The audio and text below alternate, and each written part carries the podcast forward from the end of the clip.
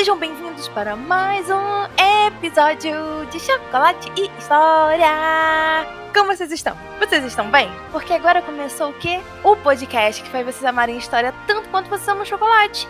Então se prepara que nós vamos entrar numa ótima jornada com esse episódio também. Que é assim, a gente tem que amar história como a gente ama chocolate. E minha função aqui é fazer vocês gostarem disso. Ai, meu Deus do céu, eu me empolgo. Eu me empolgo. Gente, um bom dia, uma boa tarde, uma boa noite. Como vocês estão? Vocês estão bem? I'm fine, thank you. Gente, eu tô bastante animada para fazer esse episódio. Porém, antes eu preciso dar alguns lembretes, alguns avisos para vocês. Então, let's go começar os avisos porque é muita novidade. Não saia daí, porque agora nós vamos começar a falar de promoções. Porque hoje é a Black Friday e Elizabeth Margot também tem Black Friday. Yay! Gente, como assim, Giovana? Vocês têm Black Friday? Então, qual foi a minha maior ideia e do meu namorado que tá me ajudando tudo nisso? Fazer uma Black Friday dos e-books que estão na Amazon. Então, os e-books estão por 1,99 reais, tá? Reais, R$ 1,99. Você consegue comprar ele por R$ 1,99. Gente, sério. 90% de desconto nos e-books. Então, assim, vai lá e compra. É o formato digital, né? É o formato que não é o físico. O físico continua com os mesmos preços. E já vou falar deles. Porém, é uma forma de vocês verem outras coisas que eu escrevo. Porque nos e-books nós temos outros livros, sim. Nós temos outros livros nos e-books, no formato e-book, né? então dá uma olhada lá. É só vocês irem no www.chocolatehistoria.com.br ou clicar lá no link da bio do Instagram, que vai levar vocês direto para cada link de cada e-book que eu tenho, que eu já lancei. E todos estão por R$1,99. Então, gente, não perde a oportunidade compra. Vocês vão conhecer outras histórias minhas e vai ser muito legal ter esse tipo de interação com vocês, sabendo que vocês estão lendo outras coisas que eu escrevi. Eu fico muito animada por saber que cada vez que passa mais tempo, eu mostro mais de mim, vocês gostam mais de mim. Então, acho que isso é uma boa oportunidade para vocês conhecerem outras histórias minhas. E, e, fico muito, muito feliz de estar podendo fazer isso, sabe? De estar podendo falar isso para vocês. Então, não perde tempo. A nossa Black Friday vai durar do dia 27 de novembro, que é hoje, até o dia 29 de novembro, que é domingo, tá bom? Então vai ser sexta, sábado e domingo, tá? Então, caso você escute esse episódio no final de semana, você vai lá conseguir comprar tranquilo. Na segunda, eu já volto com os preços normais, tá bom? Mas que não é caro, tá, gente? Porque e-book é para ser um, um, livro mais barato mesmo. E eu quis fazer essa promoção de R$1,99 para vocês conhecerem uma nova forma de, de como divulgar a escrita, né? Não só minha, mas também de outras pessoas. Então, assim, Black Friday, R$1,99. Todos os livros que eu já publiquei estão lá, que tem audiodrama, que tem livro físico e tem alguns que só tem e-book. Então, vão lá comprar R$1,99, 90% de desconto, gente tá? Só hoje, dia 27, no dia 28, sábado, e no dia 29, que é domingo, final de semana de Black Friday para vocês. Ih, tô animada. Com isso, vamos falar do lançamento dos livros físicos, que tá chegando! Yay! Tá chegando! É dia 2 de dezembro. E eu fico muito feliz e muito realizada de vir poder falar isso para vocês. Os livros físicos vão ser lançados dia 2 de dezembro. Vai ser quando eu vou enviar todos os livros para quem comprou. E eu espero que vocês estejam animados também. Lá no Instagram, vocês clicando no link da bio, vocês vão também ser levados para a lojinha Elizabeth Margot. Porém, se vocês quiserem ir para a lojinha, rápido assim, ah, quero só digitar aí, Giovana. É ir no www.elizabethmargot.com.br. E lá vocês vão encontrar os meus livros, como vão encontrar também meus quadros e caixas personalizadas que eu faço, eu pinto, tudo eu, tá? E os quadros também estão em promoção, tá? Também estão em promoção, então caso vocês queiram ver, ah, deixa eu ver lá se tem algum quadro que eu gosto na promoção, dá uma olhada lá, porque eu fiz com todo o carinho e amor do meu mundo, assim, do meu coração. E eu espero que vocês gostem. E, gente, com isso, eu queria dizer para vocês que é o seguinte: Qualquer dúvida, qualquer comentário, qualquer sugestão, qualquer coisa, você já sabe onde me encontrar, que é no Instagram ou no Facebook. O Instagram é Elizabeth Margot, e o Facebook é Elizabeth Margot. E lá, vocês sabem, eu amo responder vocês, eu amo interagir com vocês. Então, assim, me marca, me chama, conversa comigo, que a gente vai longe nas conversas. Eu fico muito, muito, muito, muito, muito, muito, muito, muito, muito, muito, muito feliz, tá bom? Com isso, gente, eu vou deixar o recadinho do Anchor aqui, tá bom? E já voltou! Gente, o chocolate de hoje é o mesmo do episódio 42 de Chocolate e História. Por quê? Porque, tecnicamente, esse episódio de hoje é a continuação do episódio 42. Não de uma forma de dependência, como se esse episódio dependesse do outro, tá? O outro dependesse desse. Não. Porém, os assuntos estão ligados e são interessantes serem ouvidos juntos. Então, por isso que eu decidi colocar o mesmo chocolate. Giovana, qual é o chocolate? É o Opereta. Ele é um chocolate branco da Garoto. E eu quis justamente trazer ele para fazer esse link com o episódio 42, que eu acho que tem tudo a ver e é importante para esse episódio que eu vos falo today, tá bom? Então, o chocolate de hoje é o Opereta. E com isso, eu viro e falo para vocês. Escutar o episódio 42 do Chocolate História é uma forma muito boa de já ter uma ótima introdução desse episódio. Porém, foi o que eu falei. Um não depende do outro. Você pode escutar esse sem precisar escutar o episódio 42. Porém, é legal ter um background. E o background vocês encontram no episódio 42, tá bom? E aí, então, eu viro para vocês e falo. Sobre o que é o episódio 42? É sobre os sucessores de Elizabeth I da Inglaterra, nossa última rainha Tudor é sobre cada ramo familiar que poderia vir a ser rei da Inglaterra pelo link sanguíneo com a Elizabeth. Então eu falo de vários ramos familiares que foram originados dos irmãos do Henrique VIII, de N coisas, primos e tudo mais. E falo também da linhagem dos reis escoceses, dos reis da casa de Stuart, a qual a Margaret Tudor, irmã do Henrique VIII, originou. Ela foi o elo de ligação entre a dinastia escocesa e a dinastia inglesa, né, entre os Stuarts e os Tudors. E é a partir dela que os reis escoceses, os reis da Escócia, vão poder ser sucessores da Elizabeth I, né? E é essa linhagem que vai assumir o trono inglês, tá bom? Um adeno aqui, gente, tem episódio da Margaret Tudor. Então, caso vocês queiram, é só ir também escutar o episódio dela que tá muito legal, de verdade. E aí, com isso, que a gente consegue ver no episódio 42 e até um pouco no episódio da Margaret Tudor, é que nós vamos falar de como vai ser a união das coroas da Inglaterra e da Escócia. Sendo o quê? Com um único rei, que é o Jaime VI da Escócia e o Jaime I da Inglaterra. Ele vai adquirir esses dois títulos, ok? Ele sempre vai ser visto como Jaime VI da Escócia e Jaime I da Inglaterra. É um único rei, mas com dois títulos diferentes. Nós vamos conversar sobre isso mais para frente aqui no episódio. Mas o que eu quero trazer para vocês é isso. Margaret Tudor foi o elo que originou essa eletividade dos reis escoceses ao trono inglês. E por eles serem reis escoceses e terem todo um poder atrelado a isso, quem assume o trono após a morte da Elizabeth I é o Jaime VI da Escócia. E na Inglaterra, como rei, ele vai virar Jaime I. E é sobre isso que nós vamos falar hoje: a união das coroas da Inglaterra e da Escócia. Então vamos lá, gente. Nós começamos o episódio a partir do ano de 1601, por quê? A Elizabeth já estava nos seus últimos anos de vida, ela já estava bem idosa, já estava indo de mal a pior, sabe? E todo mundo estava apreensivo. Por quê? Porque ela não tinha nomeado nenhum herdeiro, não tinha tido filho, não tinha casado, não tinha outro irmão. Então, quem vai substituir ela no trono inglês? Essa era uma grande pergunta velada. Por quê? Porque a própria Elizabeth não queria falar sobre o assunto. Então, tudo era discutido longe dela porque ela já estava idosa e tal, não estava batendo bem. Então, os políticos, os nobres, a sociedade no geral, né, o reino no geral, discutia todas essas questões e medos e dúvidas e ansiedade e incerteza e tudo mais longe dela. Porque se ela escutasse alguma coisa sobre isso, ela ficaria muito bolada e ninguém queria aquilo. Assim, gente, tô passando um pincel na situação, porém, vocês conseguem ver isso de uma forma melhor nos episódios que eu fiz da Elizabeth. A gente tem episódios aqui da Elizabeth, então podem ir lá escutar Elizabeth parte 1, Elizabeth parte 2, que é a parte que eu falo do falecimento dela, que aí vocês vão ter uma noção de como estava a situação ali no período que ela vai morrer, tá bom? Mas eu tô passando só um background rápido de como estava, tá?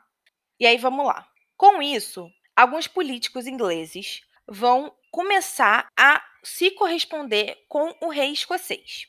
O político que a gente vai trabalhar aqui é o principal da época, que era o Sir Robert Cecil. E ele era um ministro da Elizabeth. É como se fosse tipo um primeiro-ministro. Então, ele era tipo isso. No período que ela estava já quase para falecer, era ele que tinha esse cargo. E além dele, vários outros políticos vão estar envolvidos nesse diálogo, mas o Cécio vai pessoalmente começar a se corresponder com o rei da Escócia, que é nosso querido Jaime VI, ou James VI. Tem essas duas formas de falar e tá tudo bem, pode falar do jeito que vocês quiserem, Jaime ou James VI.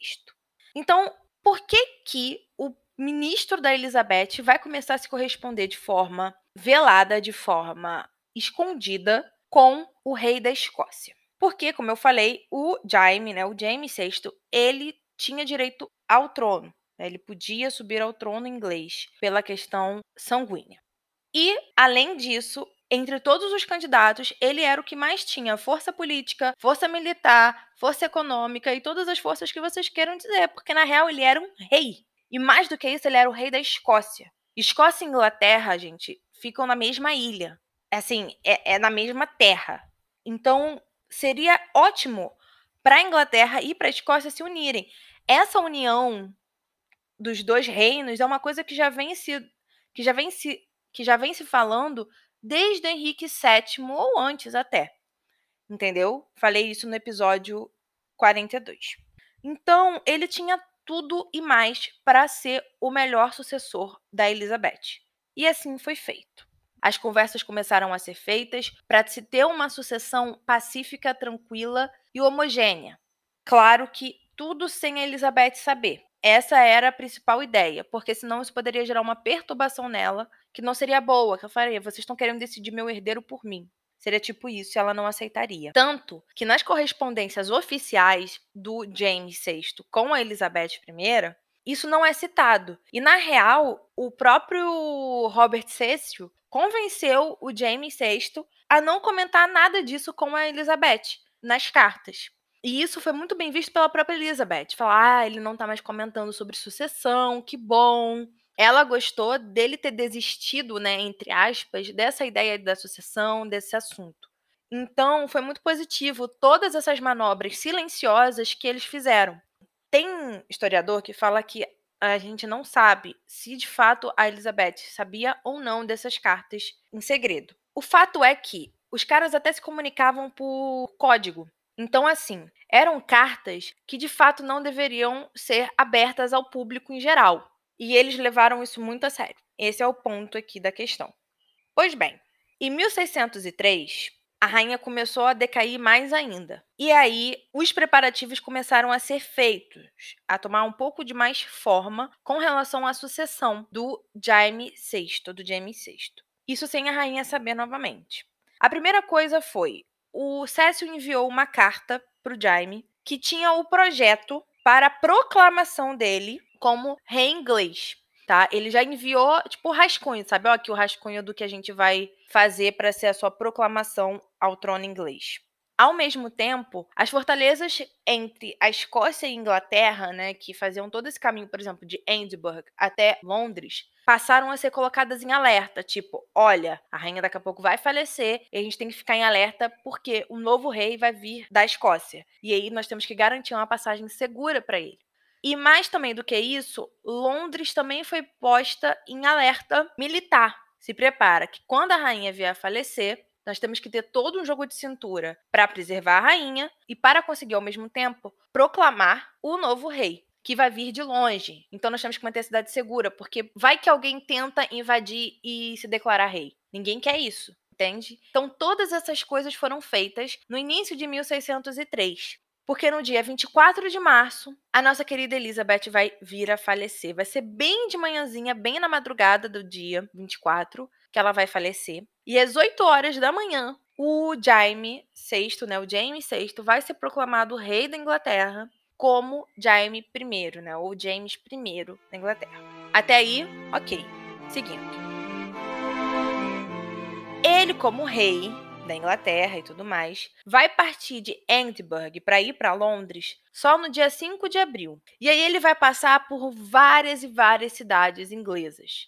Um ponto importante a dizer aqui, gente, é que quando o James está saindo da Escócia, né, está saindo de Edinburgh, ele promete voltar a cada três anos para a Escócia. Porém, ele nunca vai cumprir isso. A única vez que ele volta para a Escócia é 14 anos depois que ele saiu de lá. Ou seja, só em 1617 é que ele vai retornar para a Escócia, mas logo depois volta para a Inglaterra de novo. E a partir daí, os reis Stuarts não vão mais para a Escócia, ficam mais na Inglaterra, tá bom?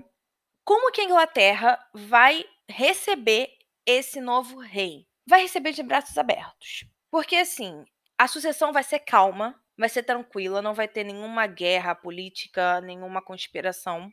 Os últimos anos de Elizabeth como rainha não estavam sendo os melhores dela, principalmente por causa da velhice e tudo mais. Isso gera uma dificuldade para se governar. Fora a desastres naturais, que teve muita inundação naquele período, as plantações não conseguiram produzir bem. Então, isso também atrapalhou os últimos anos de governo da Elizabeth.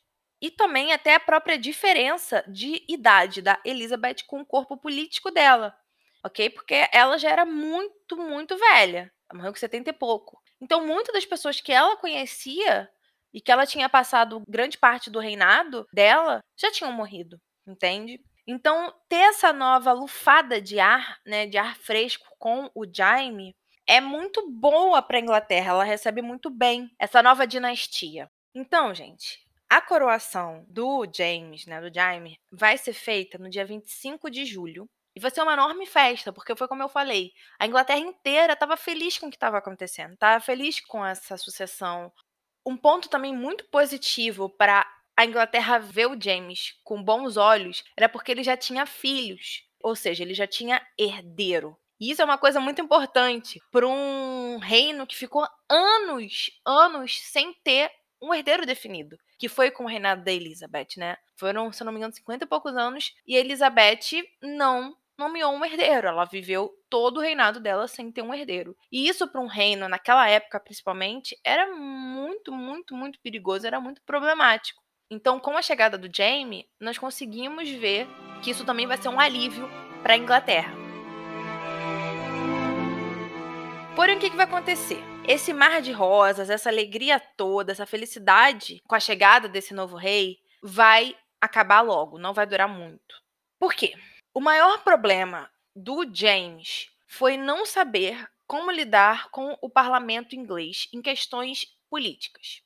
O primeiro ponto que a gente tem que falar aqui é sobre a união das coroas. É até o título, né, até o nome desse episódio, que é o quê? Quando nós temos a união das coroas, né, ou seja, duas coroas viram uma só, não significa que os dois reinos viraram um só. Não, significa que o monarca de um reino virou o monarca do outro reino. E com isso, nós vamos ter apenas uma coroa, uma dinastia, uma casa, um rei governando dois reinos, dois lugares diferentes, distintos e independentes um do outro. Essa é a ideia com a união da coroa, ou seja, com a formação de uma única coroa só que vai governar a Escócia e a Inglaterra. Eu já falei bastante sobre isso, gente, nos episódios da Espanha, da Isabel, da União Ibérica pelo lado espanhol. Já falei também sobre isso no episódio da Isabel, filha da Isabel I de Castela. Então, esse assunto sobre união de coroa é uma coisa que a gente já vem trabalhando aqui, principalmente nos episódios da Península Ibérica, que a gente trabalha Portugal e Espanha e tudo mais. Até aí tudo bem, ok. O problema não foi esse, porque todo mundo ficou feliz que a coroa virou uma só, que agora era uma coroa governando dois reinos diferentes. todo mundo ficou feliz. Todo mundo ficou feliz, falou, é melhor, porque era muito estresse, dois reis num mesmo lugar, que brigam, que nanã, papapá e papapá. Então é muito bom, vamos ter um rei só. Mas cada um mantém sua independência, cada um é um reino separado. Até aí tudo bem. Porém, o James, ele não queria só essa união entre as coroas. Ele queria uma união política ou uma união estatutária de o que, que é uma união política, uma união estatutária. É o seguinte, gente. A união política estatutária, ela vai se basear na união dos dois reinos. Nós temos a Inglaterra e a Escócia, e essa união tornaria esses dois reinos uma coisa só, que a gente poderia chamar, por exemplo, de Grã-Bretanha. Ou seja, não existiria mais uma Inglaterra independente e uma Escócia independente. Não. Existiria sim Inglaterra e Escócia, porém que vão ter as mesmas leis, a mesma moeda, a mesma religião, a mesma economia, tudo que na União das Coroas continua separado, que ou seja, que mantém o reino vivo, se uniria nessa união política, ou seja, se tornaria uma coisa só. Então a moeda vai ser a mesma, o comércio é o mesmo, o exército vai ser o mesmo. Ou seja, a Inglaterra e a Escócia teriam que dividir as coisas agora entre si. Elas seriam dependentes uma da outra. E isso era algo inaceitável. Aí nós vamos começar a falar bastante desse aspecto. Tudo isso que eu falei com relação à união política é o que o James, ou Jaime, vai defender. Ele queria que a união política acontecesse não apenas a união das coroas. Com isso, eu vou querer falar com vocês os contras e os prós dessa possível união que o James, né, o Jaime, estava tanto defendendo para ocorrer com a Escócia e a Inglaterra, nessa união política. Então, vamos lá. Vamos falar dos contras. O primeiro ponto contrário a essa união política seria muito trabalhado na Escócia. Por quê? A Escócia era aliada de longa data da França. Isso aí serve até, isso aí dá até para fazer um episódio só dessa aliança que eles têm há séculos, anos e zilhões de anos. Justamente para o quê? Para ter força para lutar contra a Inglaterra caso algo aconteça. Se ocorresse a união política, essa aliança com a França iria enfraquecer, porque a Inglaterra não é aliada da França. E isso seria um problema, mas talvez não tão militarmente assim. Seria um problema mais diplomático e um problema comercial, porque a Escócia dependia de muito das coisas comerciais da França. E se essa aliança começa a se enfraquecer por causa da união política com a Inglaterra, o comércio com a França também vai se enfraquecer. E isso não é bom para ninguém na Escócia. E isso foi um argumento que pesou muito nesse momento que começou a se falar dessa possível união política. Outro ponto muito importante contrário a essa união política é que os sistemas políticos da Escócia e o da Inglaterra eram muito diferentes um dos outros, tá bom? O que acontece? O Conselho e o Parlamento na Inglaterra vão funcionar de uma forma e na Escócia vão funcionar de outra. Os poderes políticos ingleses tinham muito mais força, eram muito mais estáveis e longínquos, ou seja, eles já estavam estabelecidos na sociedade.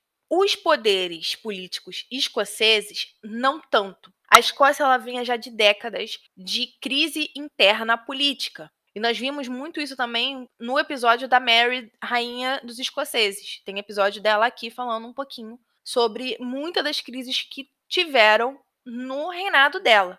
Então, assim, o cenário político, econômico e militar na Escócia não era dos melhores já tinha algum tempo. E os ingleses não queriam ter que levar nas costas um reino que tá, não estava bem das pernas estava sempre com brigas internas. Os ingleses não queriam isso. O aspecto comercial também vai cair de forma negativa para essa união, porque ia prejudicar mais a Inglaterra do que qualquer coisa. Porque é o seguinte, a Inglaterra era muito mais desenvolvida que a Escócia em termos econômicos e mercantis e comerciais. Então, se ocorresse uma união política, a Inglaterra teria que levar a Escócia nas costas porque se tornaria uma coisa só, ou seja, as finanças seriam divididas. Então, por exemplo, se a Escócia tinha dívida, a Inglaterra também teria que assumir essa dívida. E os ingleses não queriam isso, porque isso ia ser um atraso econômico gigantesco para eles. não ia ser positivo. Aí agora, gente, eu vou falar de um ponto que ele é tido como negativo, como contra, porém ele também é tido como positivo, ele é meio ambíguo, que é a união religiosa. Porque se ocorresse a união política, a união religiosa também iria ocorrer. Ambos os reinos eram protestantes. Então, isso daria mais força para o protestantismo na ilha, né? Ali na Inglaterra e na Escócia. Porém, eram protestantismos diferentes, com formações e preceitos diferentes. Então, isso ia acabar gerando uma dualidade e um certo tipo de desconforto e até de rixa e intriga dentro da própria formação religiosa dessa união. Porque qual que a gente vai seguir? Os preceitos ingleses ou os preceitos escoceses? Que tem que unir tudo. Entende? Ah, mas um fala que é B e o outro fala que é C. Qual que eu acredito? Coisas assim. Então, um ponto que reforçava todo o protestantismo dentro daquela região também iria enfraquecer. Então, como que vai unificar essas duas igrejas, né, a escocesa e a inglesa? Então, assim, é muito complicado. Então, acaba sendo um ambíguo, assim, para mim é mais negativo do que positivo. Porém, tem gente que via, ah, não, vai unificar tudo e tal, vai ser bom religiosamente falando. E aí por isso que eu quis trazer para vocês que pode ser tanto um lado quanto o outro esse aspecto religioso. Com isso, eu vou começar a falar agora dos que eram a favor da união. A maioria dos que eram a favor da união seguiam uma ideologia, entende? Eles eram a favor por causa dessa ideologia. Então, por exemplo, nós temos cortesãos, publicitários, juristas, intérpretes de escritos proféticos e apocalípticos. Então, assim, são pessoas que estão ali no meio e se colocam a favor da união para ir de encontro com a ideologia que pregava, que funcionava para si. Os publicitários vão fazer muitos panfletos a favor da união, né? ou seja, os jornais principalmente no período inicial da discussão, lá pelos anos de 1604. Então, eles vão sempre fermentar essa discussão e sempre buscar o quê? Estar a seu favor. E os juristas, eles vão trabalhar muito na ideia da lei civil como uma união de iguais, ou seja, faz a união política e com isso você vai estar unindo iguais, né? Iguais em leis civis, né? Onde todos são a mesma coisa, nananã e papapá. Então eles estavam compreendendo que essa união geraria esse tipo de visão, o que para eles era positivo. E aí, nós entramos nos finalmente da discussão, ou seja, no que, que eles vão fazer nessa discussão. A primeira coisa que vai acontecer é que duas comissões vão ser criadas, uma na Escócia e outra na Inglaterra. Elas vão ser criadas no ano de 1604, um ano após o Jaime ter subido ao poder. Porém, só em 1607 é que vai haver uma maior ação com relação a esse assunto, tá bom? Vai passar de 604 até ali 1607 meio que stand-by, só em discussão, mamamá, e nada mais do que isso. Em 1607, as leis hostis que tinha na Inglaterra contra a Escócia e as leis hostis que tinha na Escócia contra a Inglaterra vão cair. Ou seja, essas leis vão ser retiradas, vão ser o quê? Ó, não existe mais porque a gente está unido aqui por coroa e tal. E isso fazia parte desse processo das comissões para uma possível união política. Né? Primeiro, acabar com essa animosidade entre os dois reinos. Porém, não progrediu mais além disso. Vai parar por aí toda essa discussão. Ou seja, a união política ela não vai ocorrer em 1607 ou um pouco depois. Não, não vai ser feita. Ela só vai ocorrer em 1707, 100 anos depois. E aí vai ser transformada em Grã-Bretanha, né, essa união política. Porém, isso é papo para outro episódio, tá bom? Assim, gente, o ponto principal que eu quis trazer aqui é como funciona toda essa dinâmica para se unir tanto uma dinastia, né, uma casa monárquica, quanto para se unir dois reinos. E aí eu vou fazer outro episódio depois trabalhando essa união de 1707, que aí a gente vai compreender como é feita que é uma união política, né, como, como dois reinos vão se fundir, tá bom? Gente, é isso. Estamos aí terminando o episódio de hoje. Espero que vocês tenham gostado. Espero que tenha sido tranquilo, tá bom? Não esqueçam da Black Friday, é do dia 27 ao dia 29 de novembro. Todos os meus e-books vão estar por R$ 1,99 lá na Amazon. É só você ir no www.chocolatehistoria.com.br ou ir no link do meu perfil do Instagram, que aí você vai ser direto, assim, jogada, pá. Vai ver uma listinha, assim, de títulos. Você fala, ah, qual que eu pego? Porque tu vai estar tudo R$1,99. Como eu falei no início, tem outros livros que não são audiodramas e também não estão em livros físicos, então é meio que inédito. Então vá lá dar uma lida para você gosta, experimentar essa nova forma, né, de ler e tudo mais, de conhecer, que é o e-book, livro digital, se você não conhece. Não esqueçam que dia 2 de dezembro, nós vamos ter o lançamento oficial dos livros, né? E vai ser quando eu vou enviar para todo mundo. E aí vai estar tá disponível full time para vocês, meus livros físicos. Aí a gente vai conversar sobre isso semana que vem, melhor, né? Vamos separando parte por parte. Mas já anotem aí na agenda que nós vamos ter esse evento semana que vem, no dia 2 de dezembro, tá bom? Com isso, eu fico por aqui. Eu espero que vocês tenham gostado do episódio. Não esqueçam de escutar Prudence, tá bom? Eu amei falar sobre isso, eu amo falar sobre Inglaterra, né? Então, adoro, é, flui muito naturalmente para mim, então foi bem divertido fazer esse episódio. Qualquer coisa, qualquer dúvida, comentário, sugestão, qualquer coisa, ideia, vocês já sabem onde me encontrar. Instagram é @elizabethmargot no Facebook é Elizabeth Margot. Eu vou estar sempre lá para responder vocês. E a minha lojinha, que tem quadros e caixinhas além dos livros, é o www.elizabethmargot.com.br ou no link do meu perfil do Instagram vai estar lá bonitinho para vocês. Tá bom, gente? Muito obrigada por todo o apoio. Sério, muito obrigada mesmo. Então é isso. Fiquem com Deus. Um grande beijo e